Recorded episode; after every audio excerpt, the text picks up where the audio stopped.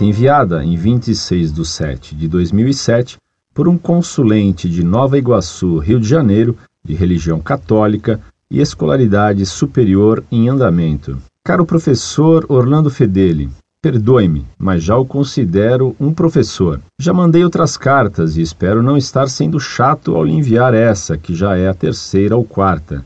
Desde que me esbarrei com este site, enquanto viajava errante pelos caminhos da internet, venho aprendendo e me edificando muito. Deixe-me confessar uma coisa para o senhor e para os demais leitores da Monfort. Eu me converti à Igreja Católica através de uma comunidade carismática, pela qual tenho forte carinho, pois sou verdadeiramente grato a ela, comunidade mariana Divina Misericórdia. Porém, sempre nas reuniões de grupo de jovens ou de grupo de oração, principalmente nas primeiras que eu fui, eu me assustava com as orações em línguas, com os repousos no Espírito Santo. Mas como sempre passava por aquilo, me acostumei e até comecei a achar bela a oração na língua dos anjos. Mas de fato, sempre fui estranhamente perturbado com aquela forma de exercer a fé católica. Sempre gostei muito de adorar, passava horas a fio diante da perfeição eucarística, em silêncio, mas com muita sinceridade. Até que então me afastei da comunidade porque tive de mudar para outro estado. Fiquei distante dos grupos de jovens e da igreja. Fiquei bastante errante por um tempo, com novos questionamentos, novas dúvidas. Foi então que esbarrei com a Monfort. Confesso que foi paixão à primeira vista.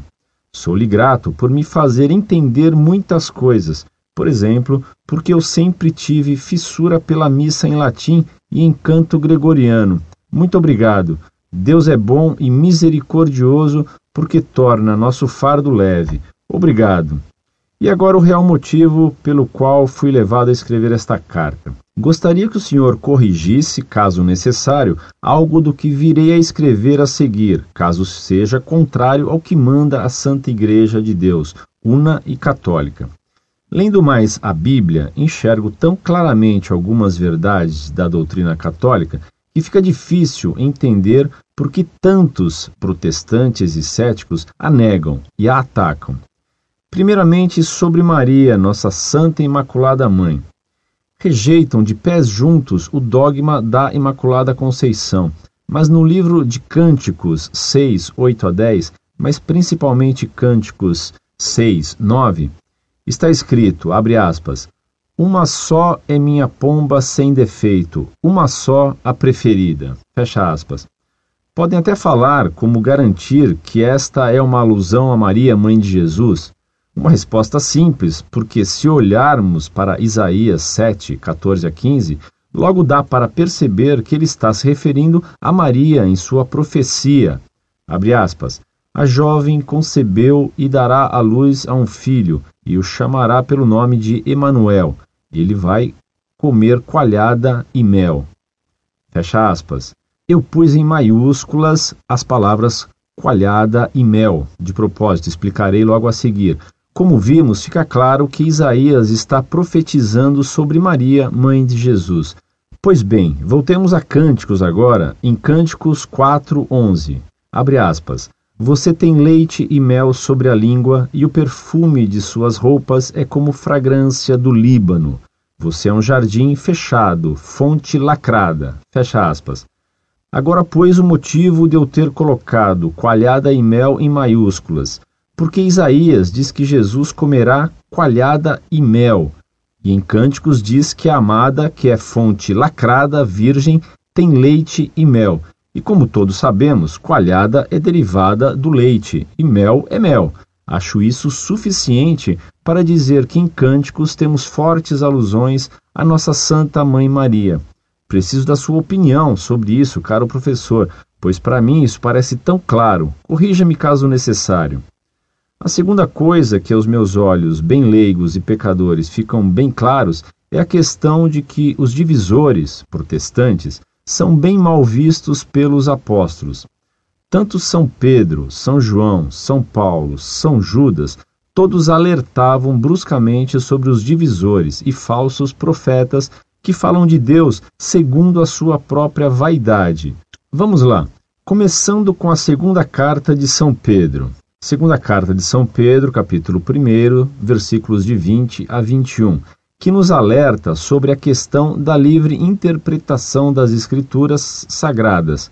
Temos também, em capítulo 2, versículos 1 a 2, que alerta também sobre os falsos profetas, em seguida, nos versículos 10 a 11, que trata sobre quem nega os santos, referidos como seres gloriosos.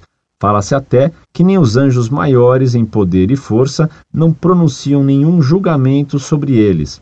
E São Pedro mostra, nos versículos 14 a 17, como distorcem as Escrituras e nos previne a não deixarmos ser seduzidos por esses ímpios. Engraçado que na primeira carta de São João, no capítulo 1, versículo 19, ele diz: Esses anticristos saíram do meio de nós mas não eram dos nossos. Se tivessem sido dos nossos, teriam permanecido conosco, mas era preciso que ficasse claro que nem todos eram dos nossos. Podemos ver também em Romanos 16, de 17 a 18, São Paulo nos alertando também sobre os divisores e ainda nos manda, abre aspas, fiquem longe deles, porque eles não seguem a Cristo, e sim ao próprio estômago. Será que não podemos considerar que está se referindo também a Martinho Lutero, que saiu da própria Igreja de Cristo, mas mesmo assim não era dela, provocando assim uma divisão sem igual à doutrina de Cristo, que nos é passada pela Igreja Católica através da sucessão apostólica? O próximo tópico é sobre a autoridade da Igreja Santa e Una de Cristo. Muitos protestantes ficam falando que essa autoridade é errada e sem fundamento bíblico Ora, como isso se na carta aos Romanos, São Paulo é claro, em Romanos 13, de 1 a 5, de forma clara ele nos mostra essa autoridade, inclusive que ela pode agir rigorosamente em alguns casos, mas que mesmo assim ela existe para o nosso bem. Estaria São Paulo mentindo? Claro que não, porque como escravo de Cristo, ele não podia pecar, logo não podia mentir ou iludir ao povo de Cristo que somos nós. Vou encerrar esta carta por aqui, pois temo que ela já está bem grande e a última coisa que eu quero é tomar seu precioso tempo. Fico grato por tudo que vocês da Monfort já fizeram por mim e por muitos. Ainda não entendo muita coisa, mas estou buscando a Cristo e creio que quando há interesse sincero no coração, ele faz questão de mostrar a verdade. Obrigado, professor Orlando. Desculpe se já tomei demais o seu tempo. Só peço que corrija-me se estou errado na forma de pensar acerca das passagens acima. Se puder me recomendar boas leituras para edificação da fé e algumas sobre Martinho Lutero, agradeço. Pois sei que, mesmo com demora, o Senhor irá me responder com toda a prontidão de um verdadeiro soldado de Cristo, pronto a ajudar um irmão. Obrigado que Maria lhe guarde sempre com seu olhar materno e amoroso e que ela possa estar sempre saudando o senhor professor Orlando e a todos da Monfort, porque como todos nós sabemos, só basta a saudação de Maria para que possamos nos encher do Espírito Santo. Fiquem na paz do Cordeiro de Deus que tira o pecado do mundo. Sinceramente. Muito prezado, salve Maria. Agradeço sua carta que nada tem de chata, pelo contrário, nada tenho a corrigir em suas citações. Gostei especialmente de seus pensamentos sobre coalhada e mel, aproximando textos da Escritura para ligar Maria Santíssima ao seu divino Filho, como mãe zelosa que o gerou e nutriu. Assim também possamos nós ser nutridos espiritualmente por nossa Santa Mãe. Incorde e semper, Orlando Fedeli.